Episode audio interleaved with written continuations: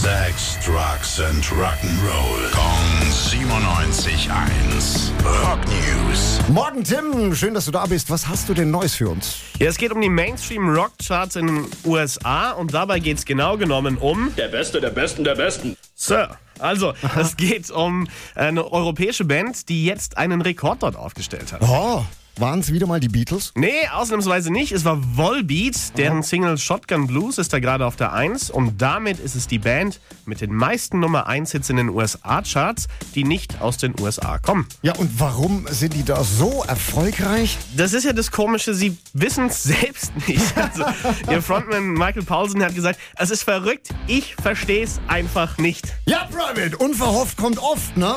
So ist es und sie sind natürlich super happy damit, aber selbst einfach ratlos. Okay. Rock News. Sex, Drugs and Rock'n'Roll. Kong 97.1.